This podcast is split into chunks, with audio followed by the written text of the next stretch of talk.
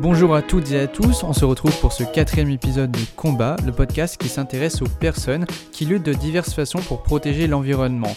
Vous y découvrirez des personnes plus ou moins connues qui ont décidé de consacrer leur temps à la protection du vivant, de la biodiversité et des populations. On y trouve des profils variés, des hommes et des femmes, jeunes ou moins jeunes, militants ou leaders politiques, chercheurs ou agriculteurs, et j'en passe. Ce sont des guerres parfois silencieuses et d'autres fois plus médiatisées. Mais ils ont une seule et même ambition commune, protéger l'environnement. Depuis 1989, un prix récompense chaque année six défenseurs de l'environnement issus des six continents, en Afrique, Asie, Europe, Amérique du Nord, Amérique centrale et du Sud, ainsi que les nations insulaires. C'est le prix Goldman pour l'environnement, créé par un couple d'États-Uniens, Richard Goldman et Rhoda Goldman. Il est souvent comparé à un prix Nobel de l'environnement, et dans ce quatrième épisode, j'ai le plaisir de poser mes questions à Lucie Pinson, lauréate 2020 du prix Goldman de l'environnement en Europe, pour son action en faveur de l'arrêt des financements au secteur du charbon. C'est d'ailleurs la première à recevoir ce prix pour avoir mené des campagnes en direction des institutions financières. Pour ses réalisations exceptionnelles dans le domaine environnemental en Europe, le prix Goldman 2020 pour l'environnement est attribué à Lucie Pinson. Bonjour Lucie Pinson, vous êtes la fondatrice et directrice générale de l'ONG Reclaim Finance et vous avez reçu le 30 novembre dernier le prix Goldman pour l'environnement, considéré comme le prix Nobel du secteur. Vous êtes la quatrième française à recevoir cette distinction, donc déjà félicitations à vous. Et euh, ce prix, vous l'avez reçu pour avoir poussé des dizaines d'acteurs financiers à se désinvestir du charbon. Pour être clair et précis, votre combat consiste à couper le robinet des financements aux énergies fossiles. Mais avant de clairement l'évoquer, est-ce que euh, vous pouvez nous parler de vos études, de vous, de votre parcours et euh, pourquoi avez-vous décidé de créer l'ONG Reclaim Finance? Oui, alors moi j'ai commencé à travailler aux Amis de la Terre en 2013 sur la, question de la finance. j'avais déjà un intérêt pour ces enjeux-là parce que je connaissais bien les, le travail euh, fait par les Amis de la Terre en direction des, banques françaises. Et donc, euh, j'avais bien déjà compris que la finance, euh, c'était le nerf de la guerre. Mais c'est vraiment à partir de 2013, en tant que chargée de campagne finance privée aux Amis de la Terre et aussi en charge des agences de crédit aux exportations, donc une agence qui subventionne le développement de grands projets d'infrastructures, dont des projets d'énergie fossile à l'international euh, donc euh, vraiment des subventions publiques. Donc été en charge de ces deux dossiers-là au sein des Amis de la Terre à partir de 2013. Et puis petit à petit, donc j'ai axé mon travail sur euh, le charbon pour pousser les grandes banques françaises, puis les assureurs et les investisseurs, en plus de l'agence de crédit aux exportations de la France, à arrêter de soutenir le secteur du charbon. Euh, donc ça, j'ai fait ça, on, reviendra dessus après, mais euh, euh, bien entendu, ça ne s'est pas fait en un jour, on n'a pas dit arrêter tout le charbon d'un coup. mais j'ai fait ça entre 2013 et 2017. Après 2017, j'ai rejoint une organisation qui s'appelle le Sunrise Project au niveau international et j'étais en charge de soutenir les campagnes menées par les ONG au niveau international sur les questions finance et climat. Et je coordonnais notamment une campagne qui s'appelait à l'époque Unfriend Call, aujourd'hui Insure Our Future, en direction des grandes sociétés d'assurance et de réassurance pour leur demander de ne plus assurer de nouveaux projets de euh, centrales aux mines de charbon ou de sable bitumineux, etc. En parallèle de ça, au niveau international, j'ai continué à militer entre 2017 et 2019 auprès des Amis de la Terre, toujours en direction des acteurs financiers français sur la question de leur financement aux énergies fossiles. Et puis, euh, à partir de 2020, du coup, j'ai fondé euh, Reclaim Finance. Donc, c'est une idée qui me trottait euh, dans la tête depuis un moment parce que j'avais l'impression qu'il manquait quand même encore, de manière générale, des ONG qui utilisent le levier financier pour, euh, pour atteindre des objectifs plus importants. Moi, mon objectif, c'est euh, la sortie des énergies fossiles et le levier financier, la finance n'est qu'un levier pour atteindre cet objectif-là. Et c'est vrai qu'il y a très peu d'ONG qui travaillent sur cette question-là et que lorsqu'elles y travaillent, elles y travaillent de manière extrêmement spécialisée, à savoir, on a une organisation qui s'appelle BankTrack, qui, comme son nom l'indique, travaille sur les banques, on va avoir des campagnes d'ONG sur les assureurs. On va avoir après des ONG qui vont travailler euh, de temps en temps sur la finance, mais pour vraiment soutenir une campagne spécifique pendant une durée de temps très précise. Donc, euh, on peut penser à la campagne de, euh, de Greenpeace autour des années 2010 pour pousser les investisseurs à peser sur le comportement de Shell et pousser Shell à arrêter de fourrer en Arctique. Voilà. Mais on a peu d'ONG, euh, pareil, les Amis de la Terre. Alors, ça, c'est une ONG spécialiste qui fait euh, une campagne sur la finance depuis très longtemps. Donc là, au moins, ce n'est pas, du, euh, pas du coup par coup, c'est vraiment un truc dans la durée, mais c'est que sur les banques. Et donc, un besoin d'avoir une ONG 100% dédiée aux questions de finance et de climat qui couvre l'intégralité des, acteurs financiers donc les banques, mais aussi les assureurs, les investisseurs, euh, également les banques centrales dont on entend beaucoup parler aujourd'hui euh, en raison euh, de leur rôle en réponse à la crise du Covid également la question de la régulation des, acteurs financiers. Et puis à terme, j'aimerais que Reclaim Finance puisse travailler sur ce que j'appelle les acteurs cachés de la finance, à savoir les agences de notation, les courtiers en assurance, les fournisseurs d'indices. Voilà, donc tous ces, petites, ces acteurs qui sont vraiment qui jouent un rôle critique, mais qui ne sont pas forcément connus du grand public et, qui ne sont pas vraiment interpellés par, par les ONG. Et puis enfin, Reclaim Finance, c'est aussi une association qui est spécifique dans le sens où on a souvent l'impression que pour convaincre un acteur financier, il faut euh, parler le langage de la finance uniquement, il faut parler gros chiffres économiques et financiers, et il faut porter un costard, euh, cravate, euh, et on peut surtout ne faire que du travail à l'intérieur avec ces acteurs, mais surtout pas élever le ton publiquement parce que sinon ils arrêteront de nous parler. Ou inversement, on a des ONG, mais avec des pancartes dans la rue, euh, qui sont pas contents et qui appellent à une sortie euh, irréaliste, immédiate des énergies fossiles. En vérité, ça, c'est des gros stéréotypes. Et Reclaim Finance entend jouer sur les deux tableaux. Donc, on est à la fois une ONG, donc on n'hésite pas à pointer du doigt les responsables, à pointer du doigt les mauvaises pratiques, mais aussi les bonnes pratiques.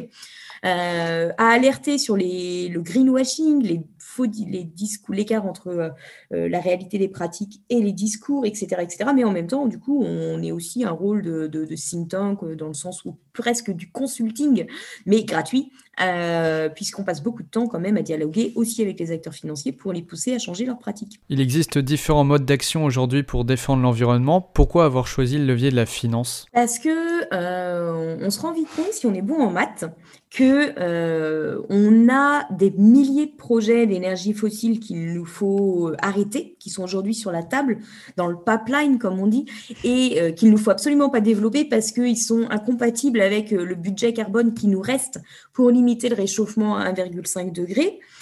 Et on en a un nombre encore plus important qu'il nous faut fermer avant la fin de leur durée de vie euh, de la même manière pour euh, rester sous euh, un seuil de réchauffement acceptable. Or, on ne peut pas s'atteler, on n'a pas les ressources, on n'a pas le temps, on les, voilà, on n'est pas assez nombreux pour aller s'attaquer à chaque projet l'un après l'autre.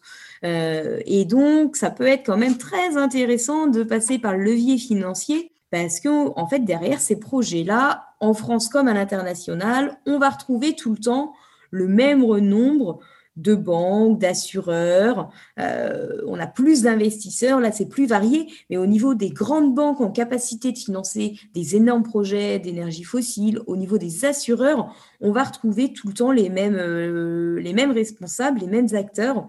Et donc mathématiquement parlant, si on est bon en maths, on comprend vite qu'au lieu d'aller s'atteler à tout, à des milliers de projets, il faut mieux regarder les dizaines d'acteurs financiers.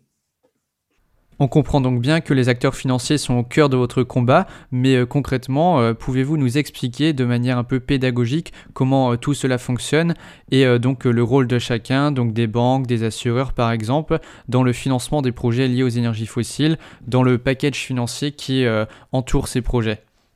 Alors, on va prendre d'abord un projet, une centrale à charbon. Une centrale à charbon, pour se construire, elle va avoir besoin de financement, logique elle va aller taper à la porte de banque pour tout ça, mais avant même d'avoir besoin de, financement, elle va avoir besoin d'une assurance. Parce qu'aucune banque ne va financer un projet s'il n'est pas assuré. Euh, de la même manière, euh, une banque, euh, si vous êtes en train de construire une maison, la banque, avant de financer ça, va vous dire bah, est-ce que vous êtes assuré? Parce que j'ai aucune certitude, moi, que votre projet il aboutisse et que je puisse, du coup, si vous faites faillite, comment m'assurer que je retrouve, je retrouve mes sous vous êtes en capacité de me, rembourser? Donc, une entreprise va d'abord euh, essayer de sécuriser une assurance, puis elle va aller taper à la porte des banques. Euh, généralement, derrière un projet d'énergie fossile, il faut bien comprendre qu'on parle, là, ce n'est pas la somme nécessaire pour une maison. Hein. On peut avoir euh, des, milliards de dollars qui vont être nécessaires. Société Générale est, par exemple, impliquée dans un projet de terminal d'exportation de gaz naturel liquéfié dans la vallée du Texas.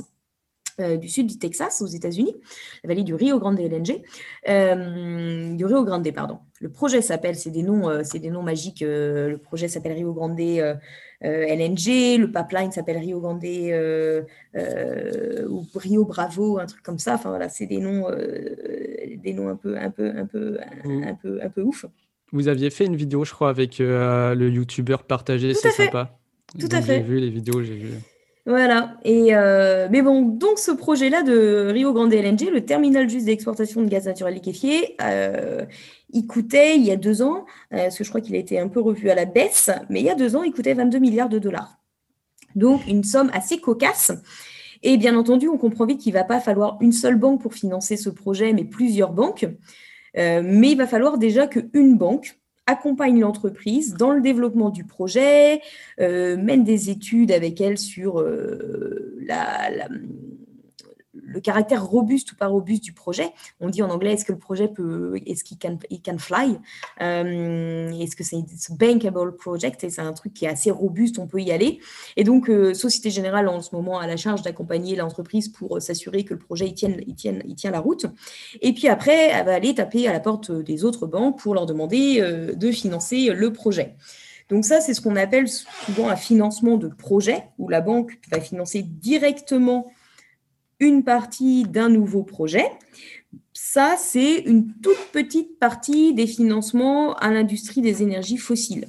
Déjà, les projets eux-mêmes, ils ont besoin de financements aussi euh, plus généraux. Euh, et, ces financements généraux, euh, les entreprises vont aller les lever de, trois manières possibles via deux acteurs. Un, ils vont avoir besoin, les entreprises vont avoir besoin de, de financement, de prêts enfin de financement qui vont prendre la forme soit de prêts, donc euh, de la même manière qu'une banque euh, BNP Paribas peut vous financer, peut financer votre maison, et eh ben elle peut aussi financer ou vous financez vous un prêt général, vous avez besoin, vous lui dites pas trop pourquoi, mais voilà, vous lui demandez un prêt, elle vous le donne. De la même manière, NG ou autre ou Total peut demander à BNP un prêt général qui va servir à l'intégralité des activités. Et puis, euh, NG au total peut aussi décider d'aller chercher des capitaux sur les marchés financiers, donc d'émettre des actions ou des obligations euh, ces actions ou ces obligations, ils vont être émises grâce à, une banque, donc qui va jouer un rôle d'intermédiation financière, et ils vont se retrouver, ces actions et ces obligations vont être envoyées sur les marchés financiers, et là, des investisseurs vont acheter une action, deux actions, trois actions, plusieurs, ou des milliers. Euh, voilà comment ça marche concrètement au niveau, euh, au niveau des financements, sachant qu'après, au niveau de l'entreprise elle-même, pour maintenir ses opérations, elle va avoir régulièrement besoin de financement et elle va aussi avoir besoin de tout un paquet d'assurances euh, qui vont être fournies par euh, plusieurs assureurs, voire avec également le soutien de réassureurs. donc les réassureurs réassurent les assureurs. D'accord, merci beaucoup pour cette explication. Et aujourd'hui, euh, concrètement, comment faites-vous euh, pression sur une banque ou un autre acteur financier pour l'inciter à se désinvestir des énergies fossiles et euh, quels sont les arguments que vous allez utiliser? Alors, donc les arguments, ils sont divers. On va utiliser plein plein de choses. Déjà, on va leur rappeler pourquoi c'est pas bien de, financer tel ou tel projet. Donc, on va, pour voilà, mettre ce sujet de côté, on va de temps en temps quand même, très souvent même, recourir à des arguments économiques et financiers. Il faut bien comprendre que sur le long terme, les acteurs financiers n'ont pas intérêt à continuer de financer des énormes projets d'énergie fossile et les entreprises des énergies fossiles qui ne se mettraient pas en transition. Euh, qui n'irait pas vers un mode de, production d'énergie décarbonée, puisque sur le long terme, ils vont être perdants. Ça va être les perdants de la transition énergétique. Et donc, il y a vraiment un intérêt, même pour les acteurs financiers, d'anticiper cela et de parier, on va dire, sur le bon cheval ou de s'assurer que, leur, que leurs clients arrêtent de développer des projets qui ne vont pas dans la bonne direction et au contraire se mettent euh, en marche, comme on pourrait le, le dire aujourd'hui. Et, euh, et donc ça, c'est le, premier point. Après, c'est sûr que ça suffit pas. On va également, et c'est aussi le rôle des ONG, de politiser et d'humaniser une finance qui ne l'est plus du tout. Donc au-delà de la réalité économique et financière, on va quand même leur rappeler que derrière les projets qu'ils soutiennent se trouvent des hommes, des femmes, euh, un impact, un environnement sur les populations et sur l'environnement. Donc on va aussi euh, voilà, montrer la réalité humaine euh, derrière leurs activités en leur parlant, bah voilà, c'est euh, tel projet, c'est euh, des émissions de gaz à effet de serre équivalentes à tel ou tel euh, État, c'est euh, tant de populations impactées, c'est euh, tel impact sur en termes de pollution des sols, de l'eau, de l'air, ça va entraîner tant de morts prématurées, d'admission à l'hôpital, ça va détruire l'économie locale, etc., etc. Donc on va donner tout cette réalité, cette réalité-là, on, va la, donner, on va la faire valoir auprès des acteurs financiers. Ce qui nous permet, un, déjà, bah, des fois de même convaincre euh, du bien fondé de nos, euh, de nos demandes. Euh, en face de nous, on n'a pas des machines, on a des hommes et des femmes qui, ça se trouve, sont, partagent totalement nos convictions et sont concernés par la lutte contre le dérèglement climatique et peuvent être parfois totalement affolés d'apprendre que l'institution pour laquelle ils travaillent est responsable de telles, de telles pratiques.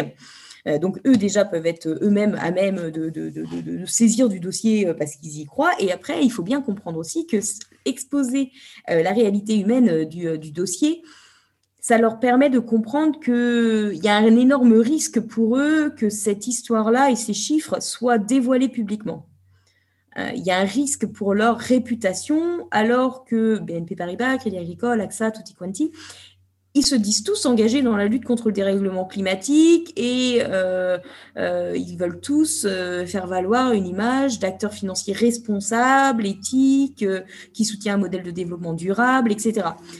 or, les chiffres qu'on avance et la réalité qu'on présente dépeint une toute autre histoire en fait, dépeint l'histoire d'un acteur financier qui aggrave la situation climatique et qui est responsable de violations de droits de l'homme. donc, il est dans leur intérêt de faire en sorte que cette histoire-là ne sorte pas publiquement.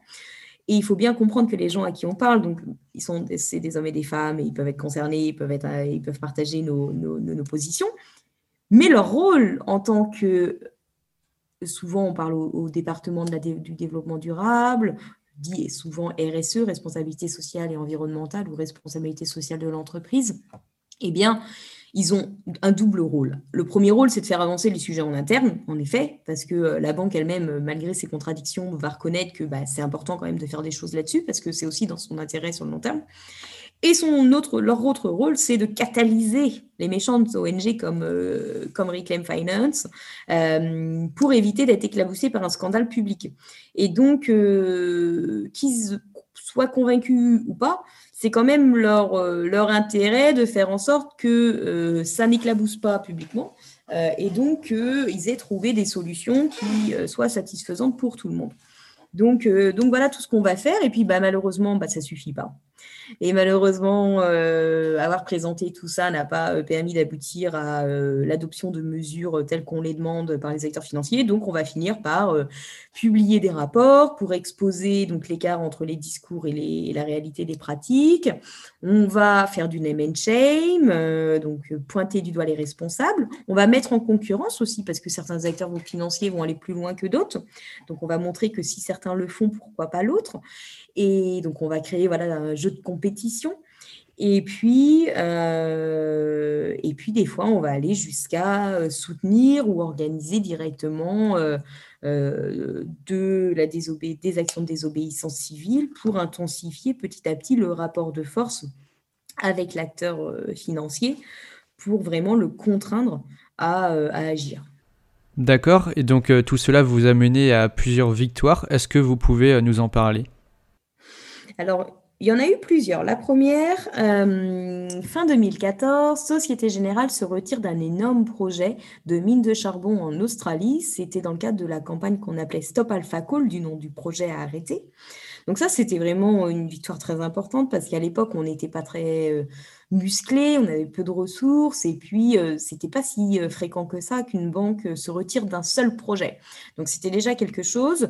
Puis on est allé chercher un engagement plus important du côté des banques françaises en les convainquant de prendre un engagement positif, à savoir ne plus financer, ne pas soutenir d'aucune manière les projets dans toute une zone en Australie.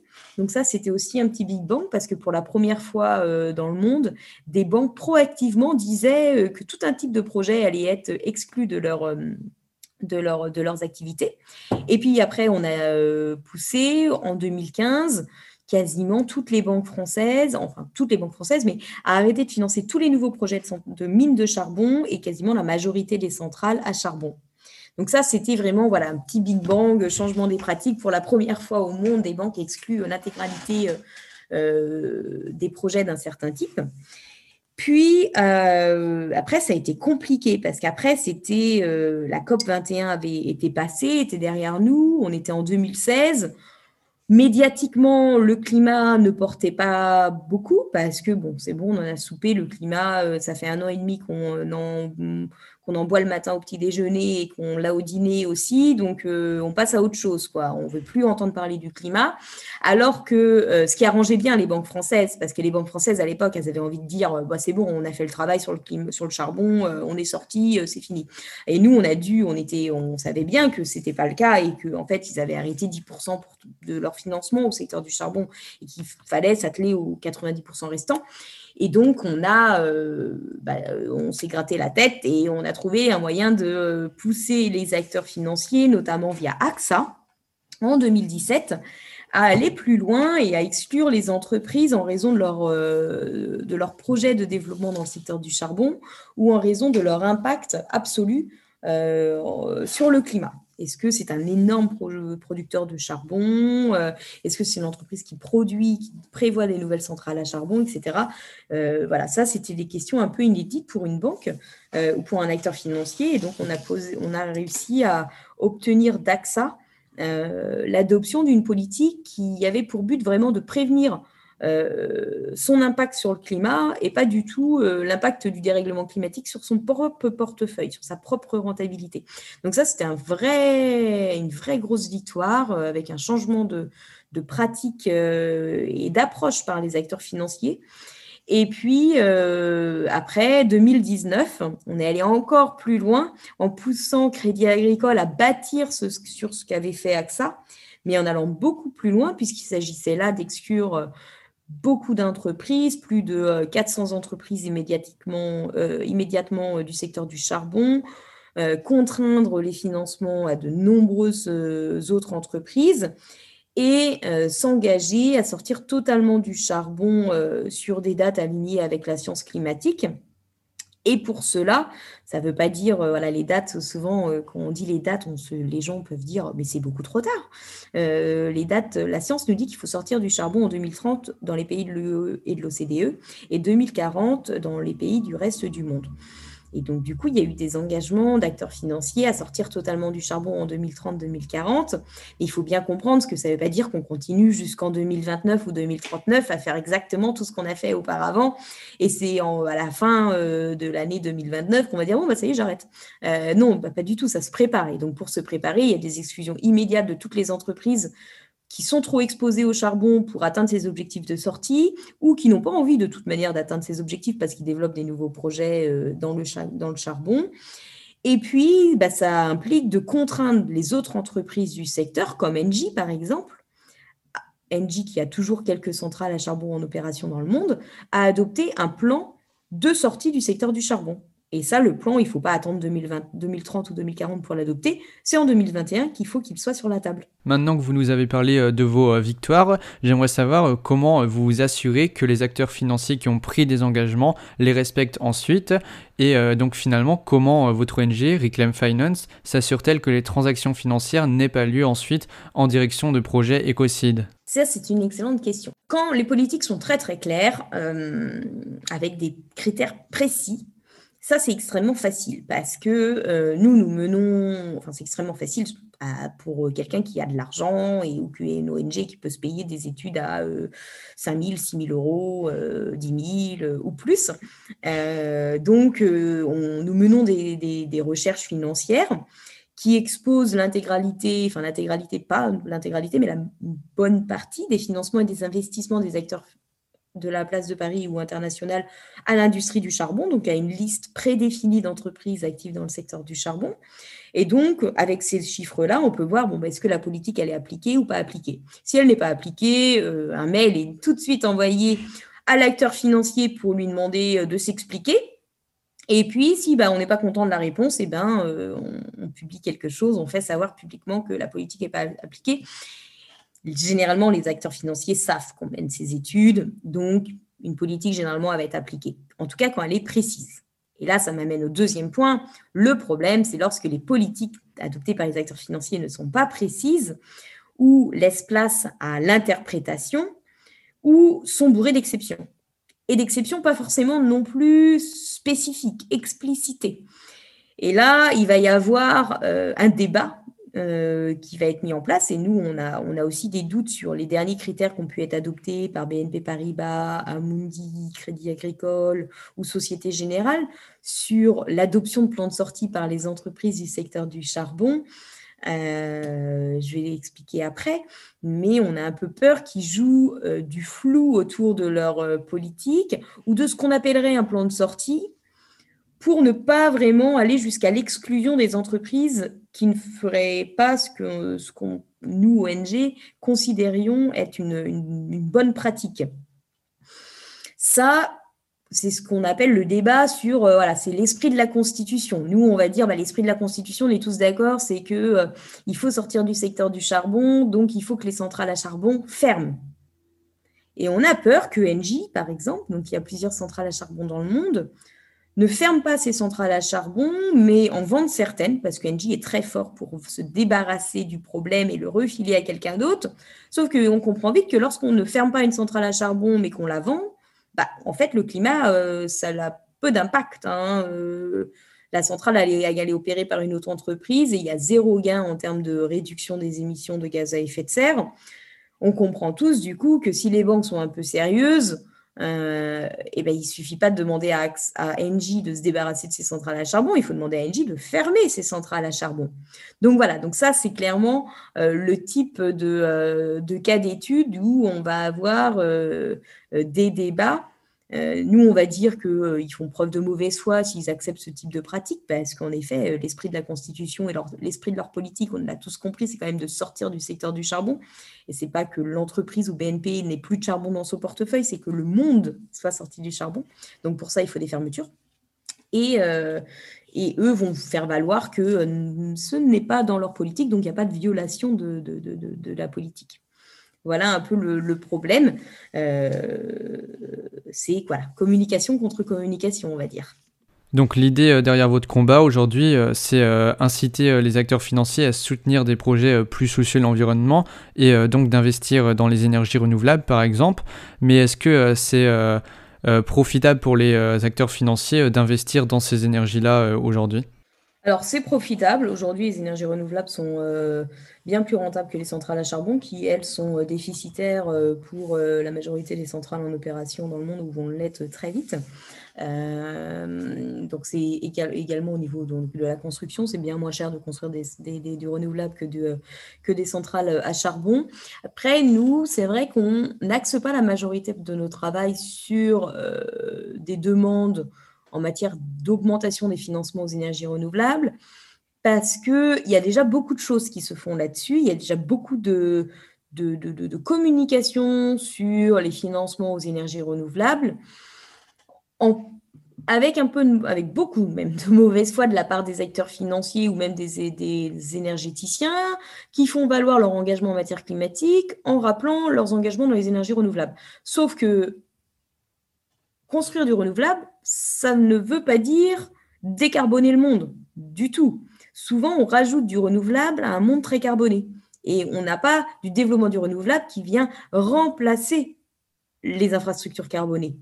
Et donc, in fine, on a le même montant d'émissions de gaz à effet de serre parce qu'on n'a fermé aucune infrastructure fossile et on a juste rajouté des tranches de production d'électricité verte.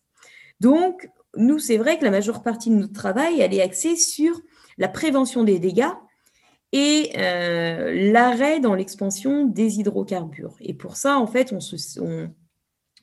suit vraiment donc les appels des scientifiques, euh, puisque les scientifiques, il y a eu encore euh, dernièrement un rapport des Nations Unies qui nous dit qu'il faut baisser de 6% la production d'hydrocarbures, donc la production de charbon, de gaz, de pétrole, tous les ans jusqu'en 2030 alors que l'industrie, aujourd'hui, elle est en mode expansion plus, plus, plus, avec une hausse de 2% de sa production d'hydrocarbures par an jusqu'en 2030. Donc, on a un écart de 8 points et surtout des tendances qui sont euh, contradictoires. On devrait baisser massivement alors qu'on est en train d'augmenter. Et donc, nous, notre enjeu, c'est, alors oui, il faut développer les renouvelables, mais en fait, si on continue d'accepter le développement de nouveaux projets d'hydrocarbures, on va tout droit vers une trajectoire de réchauffement à 3, plus 4, plus 5 degrés. Donc c'est surtout là-dessus qu'il faut agir en urgence. D'accord. Et donc euh, pensez-vous que l'on puisse espérer euh, atteindre des euh, mix énergétiques entièrement composés d'énergie renouvelable à l'avenir? Oui, ça c'est totalement possible. On a déjà des pays le Portugal, euh, cette année, euh, un moment, je ne sais plus la durée pendant laquelle il a, il ne son mix n'était que sur du renouvelable, mais on a déjà des exemples en Europe et ailleurs euh, de, de, de, mix qui ne dépendent que du renouvelable pendant un jour, une semaine, un mois. ça, ça arrive. Et les ingénieurs nous disent que c'est totalement possible d'aller vers un mix à majorité euh, renouvelable. Mais ça demande des efforts dès maintenant. D'accord. Et euh, on entend beaucoup parler de finances vertes, de finances durables, mais est-ce que c'est une réalité concrète aujourd'hui ou euh, bien du pur greenwashing? Malheureusement, c'est. Alors, je dirais pas que c'est du pur greenwashing lorsqu'on en parle, mais. Enfin, ça dépend comment on en parle. Mais oui, la majorité, en tout cas, de la finance aujourd'hui, la finance dominante, Aujourd'hui, elle n'est pas du tout verte. Aujourd'hui, elle continue d'aggraver le dérèglement climatique, euh, elle continue de soutenir un modèle de développement euh, fondé sur la surexploitation des ressources naturelles. Euh, donc aujourd'hui, on est très, très, très, très loin de, de l'idéal de la finance verte. On a des petits pans de la finance qui se décarbonisent on a beaucoup de discussions sur la finance verte, mais aujourd'hui, la réalité, la majorité des, services financiers continuent d'aller au développement euh, des énergies fossiles. De la même manière que lorsqu'on parle de Total, qui aime bien faire valoir ses engagements et ses plans d'investissement dans les énergies renouvelables, il faut quand même le rappeler que la majeure partie de ces investissements sont dans le développement de nouveaux projets euh, fossiles. Donc c'est un peu, euh, un peu la même manière, euh, de, ça se par ricochet, ça se retourne aussi, euh, enfin c'est l'histoire de la poule et de l'œuf, hein, qui est le plus responsable. Mais en tout cas, au niveau de la finance, aujourd'hui, c'est clairement une, minorité, une toute petite partie de la finance qui, qui est verte, et aussi, aussi bien dans les pratiques que également dans les dans les discours ou dans ceux qui portent la finance verte, les acteurs de la finance verte. Il suffit d'aller à n'importe quel euh, de, vous faites trois forums de la finance responsable ou de la finance verte, climat, etc. Euh, de suite, vous allez voir exactement les mêmes personnes. C'est-à-dire euh, peut-être 0,5% et encore même pas du staff des acteurs financiers. D'accord. Et donc, comment réussir à distinguer en tant que citoyen les pratiques de greenwashing et la réalité des investissements des acteurs financiers? Ça, c'est une excellente question et la réponse, elle est extrêmement triste. Euh, c'est très dur. c'est très, très dur parce que euh, il n'y a pas du tout de transparence qui est faite. on déplore le fait que c'est aux ONG aujourd'hui de faire de la transparence sur euh, la réalité de la composition des fonds ou des activités des, acteurs financiers. on a des initiatives comme RIFT, euh, qui a été développée par, euh, qui est une initiative liée à l'ITA, donc qui permet à tout à chacun d'aller regarder ce que se trouve dans euh, les fonds d'épargne proposés par telle ou telle institution financière. Donc ça, c'est déjà un premier pas en avant, mais c'est encore une initiative de la société civile. Il n'y a pas d'obligation de transparence par le régulateur en direction des acteurs financiers. Maintenant, il est et, je dis ça, je jette pas la pierre non plus aux conseillers euh, bancaires euh, au niveau euh, de l'agence de, de, telle ou petite ville. voilà, c'est ils n'ont pas non plus la formation.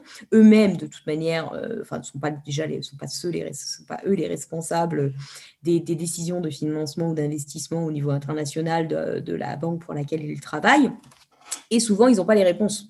Euh, donc, euh, pour avoir euh, des réponses en tant que citoyen, bon, bah, il, faut, déjà aller quand même demander à son conseiller financier parce que c'est quand même intéressant de, voir l'absence de réponse ou ça génère une discussion des fois intéressante. Et puis, il faut fouiller en ligne, il faut bah, se rapprocher d'associations comme Reclaim Finance, comme les Amis de la Terre, pour avoir des clés de lecture sur quelles sont les banques les plus éthiques, les moins éthiques, en matière climatique, en matière sociale, euh, etc. Euh, voilà, là, là-dessus, il y a des ONG qui mènent un travail euh, de qualité depuis des années. Donc, il faut, il faut s'en rapprocher, soutenir leur travail pour, pour deux choses. Un, au niveau individuel, il est important on peut être, je pense que chacun aujourd'hui, enfin, il y a une montée en puissance de, l'intérêt des citoyens pour euh, une consommation responsable. On mange bio, on mange local, de saison. Euh, on veut également aller au-delà. On fait attention à nos modes de, mobilité. Donc, euh, on prend le vélo, etc., etc eh bien, de la même manière, on peut avoir envie de mettre son argent au vert et de le confier à des acteurs éthiques, donc à des banques. Euh, on peut confier son épargne à la nef. Demain, peut-être qu'on pourra confier notre argent à Helios. Euh, on pourra également, si on a un peu d'épargne, le mettre auprès de partagée, de terre des liens pour soutenir euh, le développement de terres agricoles, notamment en agriculture, mais pas que biologique. également soutenir le développement des énergies renouvelables citoyennes, etc. etc. Donc ça, c'est super. Malheureusement, mettre son argent au vert et être, euh, irréprochable au niveau individuel ne suffit pas. Il faut absolument euh, soutenir les campagnes menées par des ONG ou euh, des mouvements citoyens, par les jeunes pour le climat, etc., en direction des acteurs financiers dominants, donc les BNP, les Crédits Agricoles, les Sociétés Générales, les Natixis, donc le groupe de banques populaires, caisses d'épargne, les AXA, etc., pour exiger des changements au niveau de leur financement et de leurs pratiques, parce que c'est eux qui vont dessiner le monde euh, dans les dix prochaines années. Et c'est ça la, fenêtre d'opportunité pour limiter le réchauffement à 1,5 degré. Il est maintenant. Donc on ne peut pas faire l'impasse, même si notre argent est bien placé euh, chez des acteurs éthiques, on ne peut pas faire l'impasse des gros acteurs pour euh, les pousser à transformer leurs activités. D'accord. Et euh, donc pour revenir à votre travail, on constate aujourd'hui que défendre l'environnement face aux puissantes entreprises, face aux acteurs financiers qui sont relativement puissants, s'avère très dangereux puisque l'année dernière, 212 euh, défenseurs de l'environnement ont été tués dans le monde, selon euh, le recensement effectué chaque année par l'ONG euh, Global Witness. Est-ce que vous, dans le cadre de votre combat et de vos discussions auprès des acteurs financiers, vous avez subi des pressions ou reçu des menaces? Non, du tout. Nous, on touche du bois. alors, moi, j'appartiens à un mouvement qui a déjà voilà, subi des répressions, enfin, des, qui a déjà fait l'objet de sanctions pénales, enfin pas pénales, pardon, je vais reprendre. J'appartiens à un mouvement qui a déjà fait l'objet de, sanctions juridiques, notamment, voilà, on entend, il y a eu plusieurs procès de faucheurs de chaises qui avaient dénoncé l'évasion fiscale opérée par les grandes banques et qui se sont retrouvés devant la justice pour avoir euh, réquisitionné des chaises de grandes banques euh, comme BNP Paribas. Euh, on a vu les décrocheurs de portraits de Macron, un gros mouvement citoyen lié à NVCOP 21 qui a décroché des portraits d'Emmanuel Macron dans les mairies pour mettre la lumière sur le vide de la politique climatique d'Emmanuel Macron. Eh bien, eux, ils se sont aussi retrouvés. Il y a eu énormément de procès. Il y en a toujours en cours en ce moment de procès de décrocheurs de Macron. Certains ont été acquittés avec une. La, justice a reconnu la légitimité de leur action. D'autres ont été, les décrocheurs à Paris ont été condamnés, sanctionnés. Voilà, au-delà de ça, nous n'avons pas en France de pression, de menaces physiques euh, direct. Donc ça, c'est vrai que euh, a une énorme chance comparé à nos partenaires euh, dans de nombreux pays, y compris au sein des Amis de la Terre, qui font l'objet de pression. on peut penser à la difficulté de se mobiliser au Vietnam, en Colombie, en Russie, où là, clairement, l'activisme peut se payer de sa vie. D'accord, donc euh, vous dites ne pas recevoir de menaces ou subir de pression, donc bah, déjà tant mieux, mais euh, comment vos demandes à propos du charbon euh, sont-elles perçues par les acteurs financiers? Est-ce que c'est un dialogue de sourds ou bien plutôt une discussion riche et une relation de confiance entre vous et eux qui va pouvoir faire avancer le débat qui se met en place donc? Alors, alors ça dépend. Dialogue de sourds, des fois, souvent, avec les plus petits acteurs de la place ou les acteurs qui sont de toute manière très fermés, aux questions climatiques. Ça, généralement, lorsqu'un PDG euh, se fiche royalement de la question climatique, euh, on va avoir en effet un dialogue de sourds lorsqu'on, si, déjà on a un dialogue tout court. Euh, il y en a certains qui refusent de nous voir. Après, les autres acteurs de la place, les plus gros, non. Là, on va avoir des relations des relations totalement cordiales euh, et, les demandes sur le charbon ont fait lieu, c'est vrai, en 2013 ou 2014, à de lourds débats. Hein. Euh, aujourd'hui, c'est plus le cas. Aujourd'hui, sur le charbon, c'est accepté. Tous les acteurs, les gros acteurs un peu sérieux euh, sur la, en matière climatique de la place de Paris reconnaissent que le charbon, il faut en sortir. C'est plus le sujet. La question a été pendant de nombreuses années comment nous, nous en sortons? Et est-ce qu'on a envie vraiment de s'en sortir? Parce que ça veut aussi dire quand même renoncer à des entreprises qu'on aime bien par contre, en 2013-2014, il y avait vraiment des débats sur euh, doit-on vraiment arrêter le charbon ou est-ce qu'on peut continuer parce qu'on en a vraiment besoin pour le développement des pays du Sud, pour l'accès à l'électricité des populations. On peut pas peut-être essayer de faire du charbon propre. voilà, nous, ONG, on a euh, contré ces arguments, les a détricotés, on a montré qu'ils n'étaient pas fondés. donc là, il y a eu beaucoup de débats à l'époque. Aujourd'hui, par contre, on a nos demandes sur le secteur du pétrole et du gaz sont, oui, très très mal reçues par la majorité des acteurs financiers de la place de Paris, euh, qui aujourd'hui continuent totalement de se voiler euh, les yeux euh, sur la réalité des activités menées par les, leurs clientes, comme Total, et surtout lorsque le lundi ils se font les promoteurs de l'accord de Paris et les défenseurs voilà, de tous ces engagements euh, de décarbonation euh, au niveau international et qu'ils s'appuient sur le GIEC, qui sont très fiers de faire valoir leur engagement en matière climatique et de dire que eux agissent parce que eux sont conscients de l'urgence et ont pris connaissance des rapports du GIEC. Bon, bah, le reste de la semaine, en fait, ça ne leur pose absolument pas de problème de piétiner l'accord de Paris et de nier totalement la réalité scientifique euh, martelée par, les scientifiques depuis plusieurs années sur le fait qu'il nous faut baisser la production d'hydrocarbures tous les ans, euh, dès maintenant, et qu'il euh, n'y a pas de recette magique en vérité. Une entreprise comme Total qui a une, hausse à deux chiffres de sa production d'hydrocarbures, non, elle, ne va pas magiquement arriver à la neutralité carbone à l'horizon 2050. Et donc, il y a, voilà, il de l'hypocrisie ou de la mauvaise foi ou vraiment euh, une volonté de, fermer les yeux sur, sur les efforts à mener sur le court terme pour atteindre les objectifs de long terme.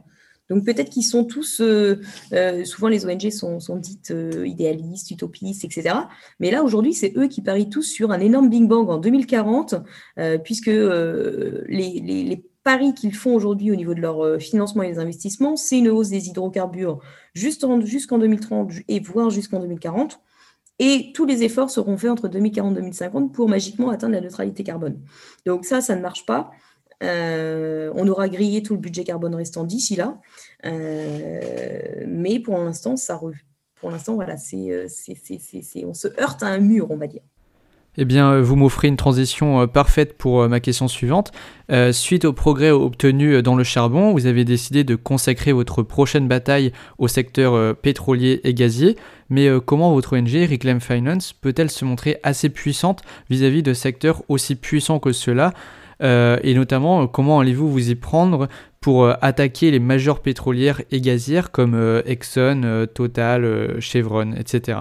Alors nous, notre avis, c'est que on est conscient que les majeures pétrolières et gazières, de toute façon, il y a un tabou au niveau de la place de Paris sur Total. c'est très dur d'avoir une discussion honnête sur cette entreprise. Euh, maintenant, il y a eu une déclaration du ministre qui est extrêmement intéressante au Climate Finance Day, donc du ministre de l'économie et des finances, qui en octobre 2020, à défaut de contraindre les acteurs financiers sur euh, leur financement, a quand même appelé la place de Paris, à la place financière de Paris, à adopter des politiques sur les pétroles et gaz non conventionnels. Ça, ça veut dire des politiques sur les gaz de schiste, sur les pétroles de schiste, sur les sables bitumineux ou sur les forages en Arctique. La moindre des choses, à la fois pour suivre l'appel du ministre de l'économie et des finances, eh ben, ça sera de se doter de politiques sur ces secteurs-là, d'arrêter les entreprises qui sont spécialisées dans ces secteurs, mais aussi d'arrêter les entreprises qui développent des nouveaux projets dans ces secteurs. Et là, on va retrouver les majors pétrolières. Nous allons retrouver Exxon, Chevron, bien entendu, mais aussi Total, Shell et BP. Et donc, pour être un brin cohérent et aussi euh, donner des gages au beau discours de Total euh, en termes d'alignement sur une trajectoire 1,5 euh, à l'horizon 2050, eh bien, il va falloir quand même pousser Total à arrêter de se développer dans ces secteurs-là, ce qui aujourd'hui n'est pas le cas. Donc on va euh, voilà, s'atteler à démontrer que Total n'est pas la majeure de l'énergie responsable euh, qu'elle aimerait nous faire croire, n'est pas en train de devenir le géant du renouvelable et euh, de l'électricité, mais aujourd'hui est en train de développer des nouveaux projets d'hydrocarbures en Arctique, des nouveaux projets de pétrole euh, un peu partout dans le monde, y compris en Afrique, avec euh, le plus long pipeline de brut chauffé entre la Tanzanie et l'Ouganda, ou plutôt inversement, Ouganda forage, puis transport jusqu'en Tanzanie. Et euh, également est impliqué dans les gaz et pétroles de schiste, avec l'ouverture de dizaines de nouveaux puits dans ces secteurs-là en 2020. Et donc, clairement, il va y avoir un enjeu pour les acteurs financiers français de d'agir pour se doter de politiques sur ces secteurs du gaz et du pétrole non conventionnel, et soit à minima contraindre Total à arrêter de s'y développer, ou voter pour une résolution, euh, je dirais ou, mais en fait c'est et ou, c'est très plutôt et, euh, voter une résolution d'actionnaire pour le climat à l'Assemblée générale de Total en mai 2021. D'accord. Euh, moi, j'avais une question qui me vient tout de suite. Euh, euh, il y avait eu un intervenant d'Engie qui était venu faire une conférence à ma faculté et qui nous avait vanté les, les progrès d'Engie en faveur des projets bah, liés aux énergies renouvelables. Mais quand on regarde, je, je me trompe certainement, mais j'ai l'impression qu'ils sont encore sur des projets euh, euh, liés aux énergies fossiles. Du coup, je voulais savoir c'était quoi exactement le, bah, l'état des, des, politiques menées par Engie aujourd'hui?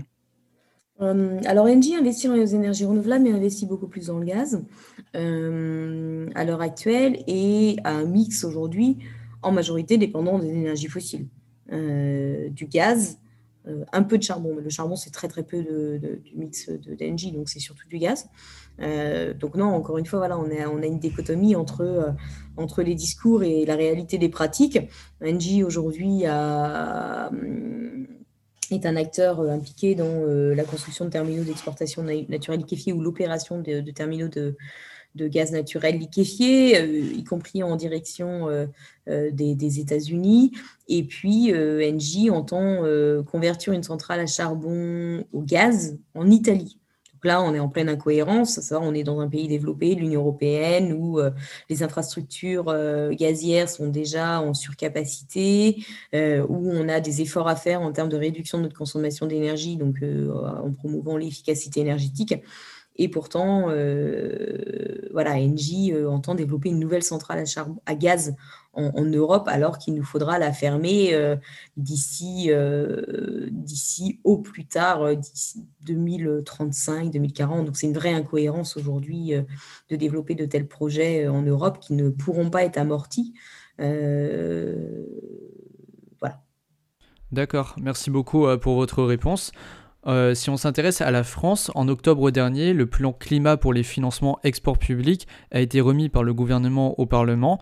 La France entend être la première grande économie décarbonée en Europe. Le plan euh, prévoit notamment euh, l'arrêt du soutien aux nouveaux projets de pétrole de schiste en 2021, des gisements pétroliers en 2025 et des projets gaziers en 2035. Pensez-vous que la France est assez rapide dans sa trajectoire de sortie des énergies fossiles? Et euh, si l'on pense au débat autour de la Convention citoyenne pour le climat en ce moment, pensez-vous que l'exécutif français est à la hauteur des objectifs climatiques qu'il s'est donnés Pour répondre à la première question, est-ce que la France est assez rapide Nous, elle a 15 ans de retard? Aujourd'hui, c'est dès maintenant que les financements publics aux énergies fossiles devraient être arrêtés. Euh, et je dis c'est aujourd'hui, en vérité, ça aurait dû être en 2009, hein, puisque dès 2009, euh, les pays euh, du G20 disaient qu'il fallait arrêter les subventions publiques aux énergies fossiles, ce qui comprend également donc les, soutiens à l'exportation, donc via l'agence de crédit aux exportations de la France, qui est aujourd'hui la BPI. donc dire on va arrêter les nouveaux soutiens au développement de nouveaux projets gaziers en 2035, c'est enfin c'est une inadmissible.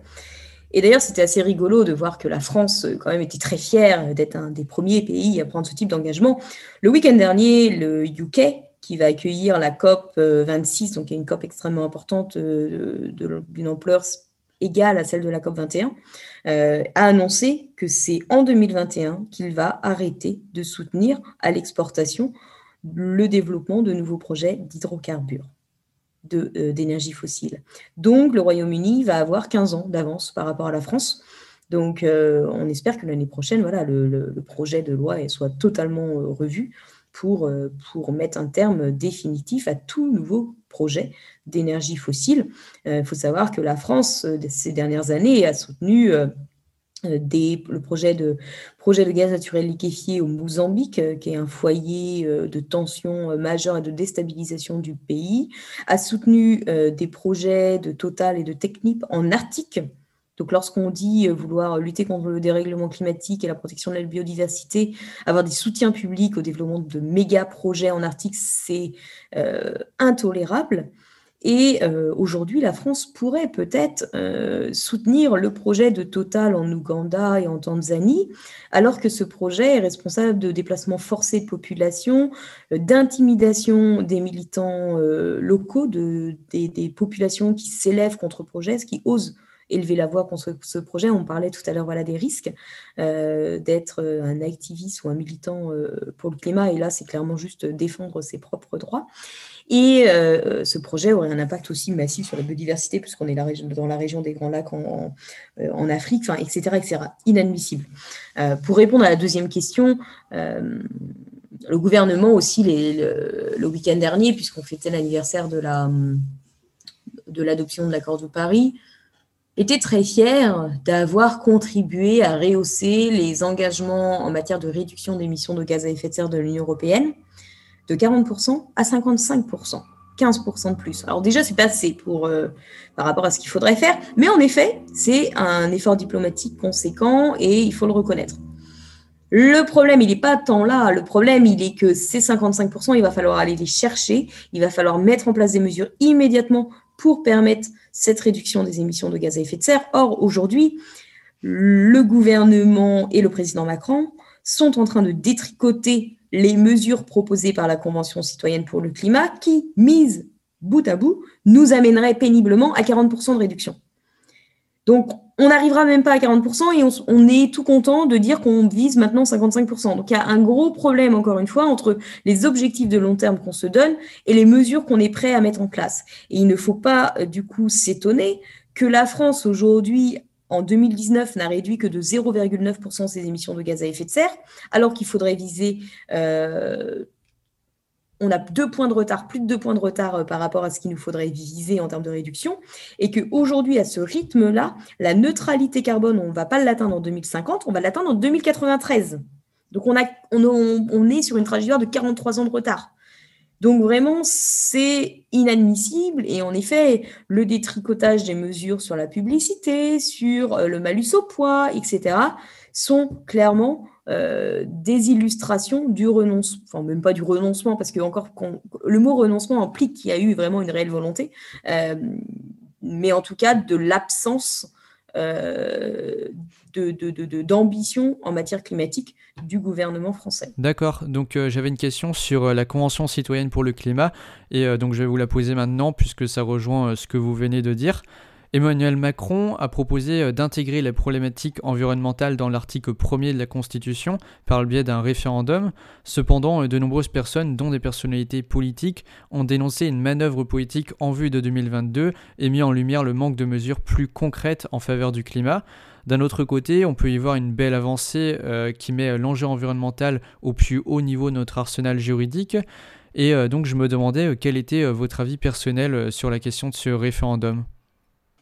Alors, je ne suis pas juriste, mais du coup, pour répondre rapidement, un, déjà, bon, bah, euh, sans revenir d'abord sur le fond de la mesure, ça n'empêche pas de voir quand même appliquer des mesures immédiates de réduction des émissions. Et encore une fois, là, on n'y est pas. Donc il y a quand même le sentiment que c'est la voie de sortie un peu facile du gouvernement pour faire valoir montrer qu'il fait quelque chose en matière climatique euh, sans avoir à s'engager immédiatement sur des mesures euh, politiquement difficiles qui fâcheraient euh, les industriels français.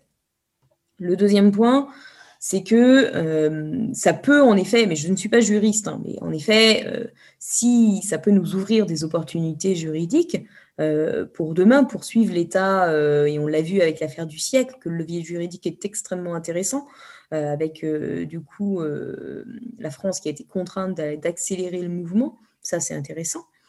Maintenant, l'axe juridique déjà repousse à plus tard l'action.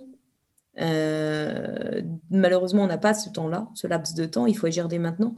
Donc, même si demain il aboutit, bah, ce sera déjà un peu trop tard. Enfin, ce sera toujours à prendre, hein, mais, euh, mais, mais, ça ne suffira pas. Et, et ce qui va aboutir, euh, c'est compliqué de le dire. Enfin, voilà, moi, je ne suis pas juriste, mais je regarde euh, l'affaire du siècle a eu un impact quand même, mais on n'est pas encore dans la déclinaison de mesures par le gouvernement. D'ailleurs, il y a eu un appel à l'ordre par le Conseil d'État, du coup, sur le fait que la France n'est pas, n'est pas aujourd'hui, ne tient pas ses engagements. Est-ce que ça, est-ce que ça empêche le gouvernement de continuer à détricoter les mesures de la Convention citoyenne pour le climat du tout. Donc voilà, on voit que bon, c'est pas grave, il est remis, euh, on, a des amendes régulièrement aussi de la part de l'Union européenne sur le fait qu'on ne respecte pas les objectifs en matière de réduction de la pollution de l'air euh, en France, mais concrètement, ça ne suffit pas à enclencher les mesures. Euh, et, et, surtout, il y a aussi l'autre loi qui est extrêmement intéressante en France, qui est la loi sur le devoir de vigilance mais malheureusement, euh, pour l'instant, euh, malgré euh, le cas concret, incontestable de violation de cette loi par Total sur, enfin, du, point de vue, du point de vue de l'esprit, en tout cas de la loi, au niveau du projet que Total défend, développe en, Afrique de, pétrole, pétrole lourd avec exploitation de nouvelles réserves, on voit bien qu'il y a des violations très lourdes et qu'il n'a pas respecté euh, ses obligations euh, sous le devoir de vigilance. Et pourtant, aujourd'hui, voilà, il n'y a toujours pas de jurisprudence. Et le cas euh, va devoir monter un peu plus haut juridiquement pour pouvoir aboutir sans certitude qu'il aboutit en faveur de, des plaignants. Maintenant, si l'on s'intéresse à euh, l'échelle européenne, euh, vous en avez déjà un peu parlé, l'Union européenne s'est engagée à réduire de 55% ses émissions de gaz à effet de serre d'ici 2030 au lieu euh, de 40% au départ, afin d'atteindre la neutralité carbone en 2050. J'ai pu voir une vidéo sur le site de votre ONG, Reclaim Finance, qui présentait la BCE, la Banque Centrale Européenne, comme un escargot climatique. Donc je me suis demandé ce que cela signifiait et surtout ce que pouvait faire la Banque Centrale Européenne aujourd'hui pour le climat?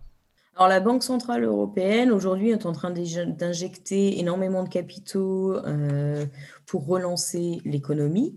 Euh, malheureusement, ces capitaux-là, aujourd'hui, ne euh, ne prennent pas en compte l'urgence climatique et donc vont la, BCE applique un principe de neutralité du marché qui, en fait, contribue à aggraver la situation puisque les capitaux vont majoritairement aller euh, ou à soutenir le modèle actuel, qui est un modèle euh, polluant, émetteur.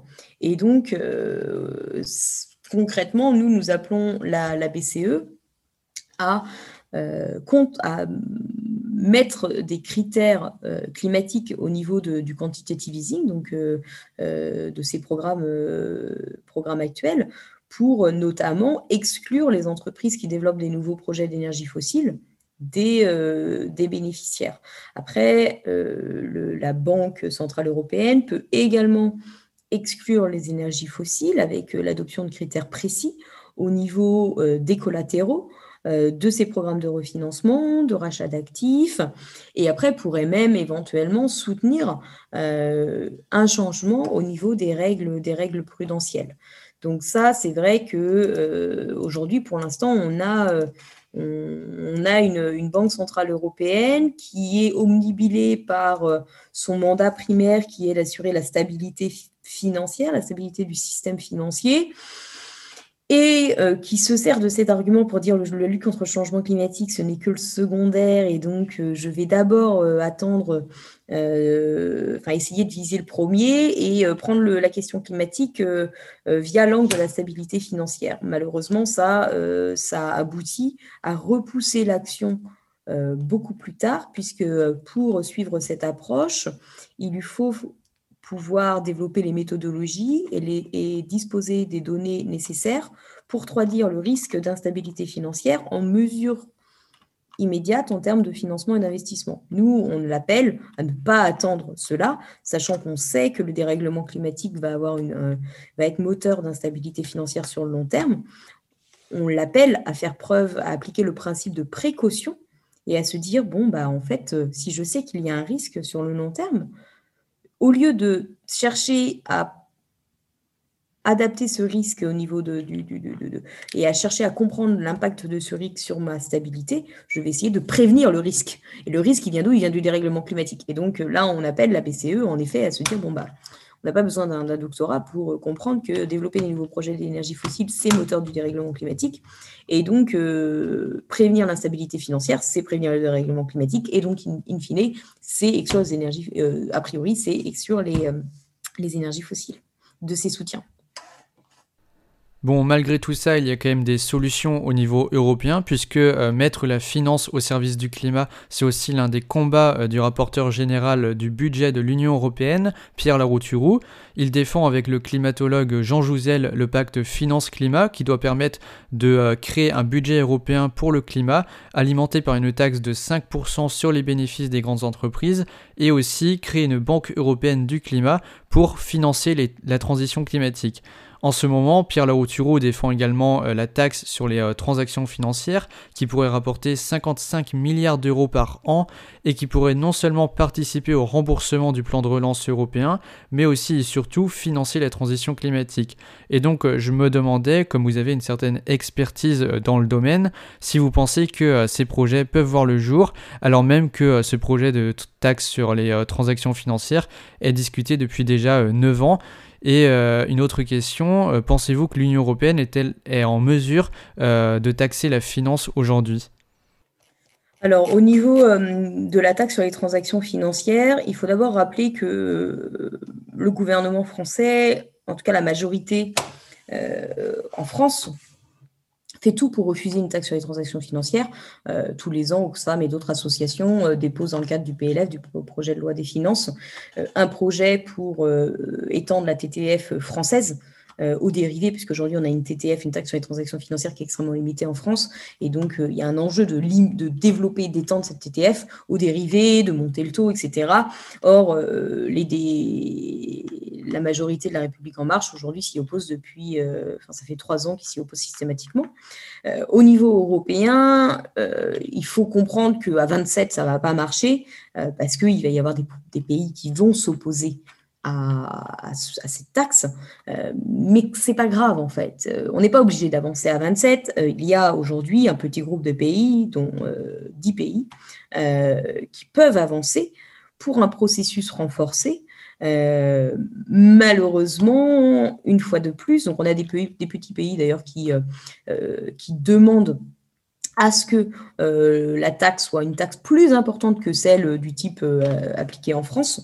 Donc une taxe qui, là pour le coup, s'appliquerait aux dérivés et aurait un taux beaucoup plus important, donc tel que proposé par Pierre Laroutourou, en effet, pour être une vraie source de, financement au service de la transition écologique et au service de l'atteinte des, des ODD. Et euh, malheureusement, encore une fois, nous avons euh, un, gouvernement français qui est euh, absent, qui ne fait pas son travail, en tout cas, qui, qui dit vouloir pousser une TTF au niveau européen, mais en réalité, en octobre 2006, 2016, lorsque Emmanuel Macron est arrivé au pouvoir, il a, il a sapé le projet du petit groupe de 10 pays qui poussait pour un processus renforcé, en utilisant à l'époque le Brexit comme argument, voilà, on ne pourrait pas faire ça parce qu'on va se tirer une balle dans le pied avec, avec le Brexit. et on voit à l'heure actuelle, vu au vu des des négociations que, que c'était c'était un argument, un faux argument. Et puis, euh, on a euh, aujourd'hui une France qui pousse euh, pour une TTF à minima similaire à celle adoptée, en France. et on serait très très loin de celle proposée par, Pierre Laroutourou. ça ne veut pas dire que c'est pas possible, mais il y a vraiment un enjeu à ce que la France, qui pèse quand même beaucoup au niveau européen, se saisissent du dossier et, euh, ait le courage et la volonté, surtout, euh, de pas forcément euh, aller dans le sens, pour une fois, des intérêts de la place financière de Paris. Maintenant, j'ai une question sur l'accord de Paris sur le climat, dont on vient de fêter l'anniversaire des 5 ans il y a quelques jours. Euh, il y a eu un rapport du, bon pardonnez-moi mon accent anglais, du Fossil Fuel Finance Report Card qui révèle que les 33 principales banques mondiales ont accordé 1688 milliards d'euros de financement aux énergies fossiles. Face à ce chiffre, on peut se demander, on peut se poser la question de savoir si, malgré tous les efforts fournis, le modèle capitaliste fondé sur la finance est en adéquation avec euh, une politique euh, euh, plus soucieuse de l'environnement, une politique de défense de l'environnement aujourd'hui. Bon, c'est une question très large, mais voilà. Oui, on part du report card pour en effet avoir un débat philosophique. Donc, le Banking on Climate Change qui est un rapport auquel euh, Retail Finance contribue. Euh, est-ce que la finance euh, dominante aujourd'hui peut devenir écologique intrinsèquement? Non. telle n'est pas la question. La question est de minimiser, en tout cas là aujourd'hui, de faire en sorte de limiter le plus possible les impacts de cette finance et de la transformer le plus possible pour, pour limiter les impacts. il ne faut pas avoir une, euh, alors, on peut avoir un débat philosophique, mais euh, clairement, là, je n'ai pas le temps d'avoir un débat philosophique sur euh, capitalisme et transition écologique. donc, par contre, je, répondrai plutôt très, très court en disant, même si les deux ne sont pas conciliables, il faut absolument trans travailler à transformer ces grandes institutions financières parce que on est dans un contexte d'urgence et qu'il faut bien comprendre que ces pannes arriveront-nous ou arriveront pas euh, à 1,5 degré ou rendront-nous la finance compatible ou pas compatible. La question est est-ce qu'on on aura à la fin 1,6 euh, ou 1,7 ou 1,7 ou, ou 2 degrés ou 2 degrés ou 2,5 et qu'il faut bien comprendre que chaque euh, dixième de réchauffement compte pour des millions de vies. Et, et que on peut tendre vers un idéal et développer des alternatives comme la nef, comme Helios, des systèmes d'investissement responsables, etc. Mais il faut aussi se préoccuper des grandes, des grandes institutions financières qui aujourd'hui, oui, nourrissent un système, j'utiliserais plutôt le mot productiviste, fondé sur la surexploitation des ressources. Donc une avant-dernière question, puisque euh, je comprends bien que le temps passe euh, et euh, donc vous pouvez me faire une réponse courte. Antonio Guterres, le secrétaire général de l'ONU, a appelé le monde à déclarer l'état d'urgence climatique. il y a aussi eu de nombreux parlements, comme le Parlement européen, néo-zélandais, britannique, français et canadien, qui ont déjà déclaré cet état d'urgence climatique. Concrètement, euh, ces mesures sont-elles à même d'enclencher un mouvement euh, positif et euh, des politiques plus soucieuses de l'environnement, ou bien est-ce selon vous uniquement des effets d'annonce? On va dire, c'est, ça dépend par qui, ça dépend par, pas de Guterres certainement, certains gouvernements certainement pas. donc ça dépend en fait de la sincérité et de ce qu'on entend derrière. C'est un coup de com venant de certains politiciens français, oui, c'est un coup de com, point. mais ce n'est absolument pas traduit dans les faits par l'adoption de mesures à la hauteur de cette de répondre à cette en mesure de répondre à cette urgence. Et donc, euh, pour finir cet entretien, si vous deviez dire quelque chose, donner un conseil pour inciter les personnes euh, qui nous écoutent à agir concrètement en faveur de l'environnement, ce serait lequel? Bah, euh, ce que fait votre banque, votre assureur de, l'argent que vous leur confiez. Et puis, intéressez-vous à des ONG telles que Reclaim Finance et soutenez les campagnes qui peuvent être, qui peuvent être menées pour, pour infléchir le comportement de, ces grosses, de ces grosses banques banques et assureurs français. Peut-être un dernier point que je n'ai pas dit vraiment pour ne euh, pas sous-estimer l'importance d'aller euh, soutenir de telles campagnes euh, qui portent sur la place financière de Paris, c'est qu'on a le quatrième, en France, le quatrième, quatrième secteur bancaire le plus gros au monde. On n'a pas forcément conscience de ça, hein, mais BNP Paribas, Crédit Agricole, Société Générale et Natixis sont des énormes poids lourds à l'international et leurs décisions ont des impacts partout dans le monde. AXA euh, également, AXA est un des assureurs les plus gros au monde, euh, au niveau aussi des multinationales. Donc c'est vraiment un acteur extrêmement important sur lequel il faut peser. Et enfin, nous avons également un Amundi, un gestionnaire d'actifs associé au groupe Crédit Agricole, qui est un des gestionnaires d'actifs les plus importants au monde. Généralement, nous n'avons que des gros acteurs type BlackRock. Et d'ailleurs, Requiem Finance travaille également euh, en direction de, BlackRock. Euh, mais on pense généralement aux, gestionnaires d'actifs américains, mais on a également parmi les gestionnaires d'actifs les dix plus gros, on a un français et il s'appelle Amundi. Donc vraiment, il est extrêmement important de soutenir les campagnes menées par les ONG, Reclaim Finance, les Amis de la Terre, en France, en direction des acteurs financiers français. Eh bien, merci beaucoup pour avoir répondu à mes questions et je n'ai plus qu'à vous souhaiter de très bonnes fêtes de fin d'année. Et euh, bon courage à, vos, euh, à votre équipe aussi. merci beaucoup. Au revoir.